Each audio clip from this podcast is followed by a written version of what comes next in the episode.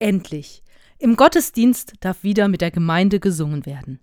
Die Pandemie machte es nötig, zum Schutz aller darauf zu verzichten. Die bangen Fragen bleiben. Wie lange? Wann müssen wir bei steigender Inzidenz wieder auf den Gemeindegesang verzichten? Mit Blick auf die Pandemie ist das Verbot des gemeinsamen Singens völlig berechtigt, und gleichzeitig hat der Gesang so sehr gefehlt. Gemeinsames Singen ist eins der zentralen Elemente des evangelischen Gottesdienstes. Etwas, was sich die katholische Kirche von uns abgeschaut hat. Denn Gemeindegesang war längst nicht zu allen Zeiten erwünscht. Das Konzil von 1435 hat den Gesang in den verschiedenen Volkssprachen verboten. Lediglich hier und da mal ein Kyrie eleis, ein Halleluja oder ein Hosianna waren den Gottesdienstteilnehmenden erlaubt. Was diese Worte aber wohl bedeuten sollten, wusste am ausgehenden Mittelalter wohl so gut wie niemand. Der Gottesdienst war Sache des Priesters, die Gemeinde war nur mehr oder weniger stummer Zuschauer. Mit der Reformation und da vor allen Dingen durch Martin Luther kam ordentlich Bewegung in den Gottesdienst. Martin Luther hat nicht nur in der Bibel einen gnädigen Gott entdeckt, er hat auch für sich begriffen, dass jeder und jede Getaufte Anteil daran hat, das Evangelium, also die gute Nachricht von Gott, in der Welt zu verkünden. Christus ist das Fundament unserer Kirche, aber jeder einzelne Mensch in ihr bildet einen ganz eigenen, wichtigen Teil der Kirche. Mehr noch, wie Paulus es im ersten Korintherbrief formuliert, ist jeder und jede Einzelne selbst Gottes Tempel. Für Martin Luther konnte das nur folgende Dinge bedeuten. Erstens, die Menschen müssen über ihren Glauben Bescheid wissen. Es kann nicht sein, dass der Gottesdienst in irgendwelchen Sprachen abgehalten wird, die die Menschen nicht verstehen. Die Menschen müssen die Bibel selbst lesen können. Deshalb war es ihm so wichtig, die Bibel zu übersetzen und dabei Worte zu finden, die die Menschen auch verstehen konnten. So wurden in Luthers Bibelübersetzung aus Sklavinnen und Sklaven Mägde und Knechte. Mägde und Knechte kannten die Leute, und zur damaligen Zeit hatten diese auch nicht großartig mehr Rechte als die Sklaven, die in der Bibel erwähnt wurden. Und damit die Menschen überhaupt selbst lesen konnten, mussten Schulen gegründet und Jungen wie Mädchen dort unterrichtet werden.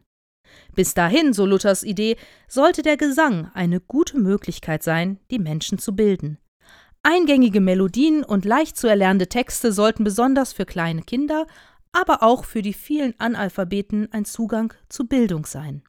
Als Grundlage für die Melodien wählte er dabei gerne bekannte Volks- oder Trinklieder, zu denen er neue Texte dichtete.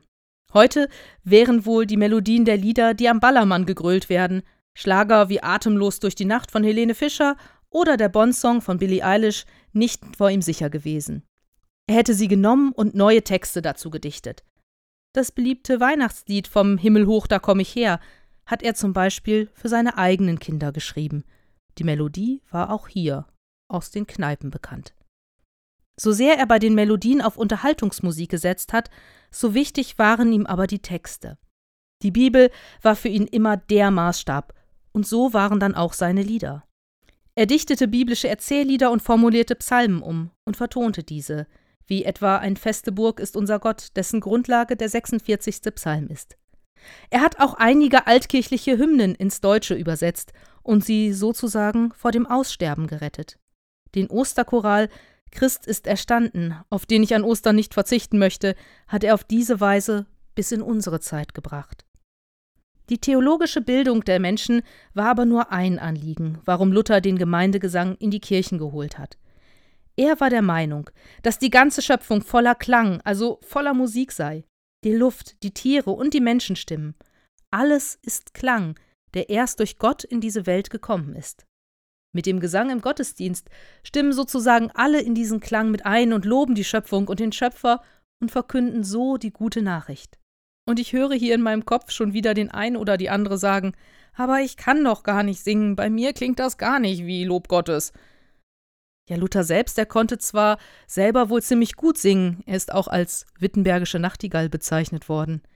Und er trat vehement dafür ein, dass Kinder in der Schule singen lernen sollten, damit sich später, wie er schrieb, sich ihre Seele trauen würde, laut zu singen und damit etwas von sich selbst, ihrer Stimmung und Überzeugung preisgeben würde.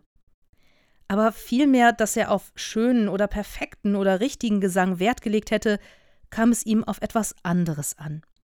Er war von seiner reformatorischen Erkenntnis, dass Gott gnädig mit den Menschen ist, so von Freude erfüllt, dass er der Meinung war, dass jeder Christenmensch, der wirklich glaubt, so viel Freude im Herzen haben müsste, dass man das auch dem Gesang anmerken muss. So schreibt er im Vorwort des Gesangbuchs von Valentin Babst im Jahr 1545 Fröhlich und lustig muss Herz und Mut sein, wo man singen soll. Und ich weiß nicht, ob es Ihnen genauso geht wie mir. Wenn ich traurig bin oder wütend, wenn ich gerade keine Hoffnung mehr spüren kann, dann bleiben die Töne der Lieder mir im Hals förmlich stecken. Es will dann kein Ton herauskommen. Es sind die Momente, in denen ich mich weit von Gott entfernt fühle, die Momente, in denen der Glaube anfängt, brüchig zu werden. Ja, die Momente, in denen ich mich nicht erlöst und befreit fühle. Da kann es sein, dass mir mein Lied verstummt.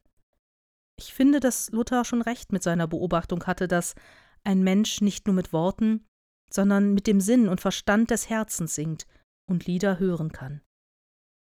Nicht alle Reformatoren konnten sich allerdings Luthers Meinung, was den Gemeindegesang anging, anschließen. Ulrich Zwingli hat zeitweise die Musik völlig aus dem Gottesdienst verbannt. Er sah die Gefahr gegeben, dass der ästhetische Genuss die inhaltliche Botschaft verdrängen könnte.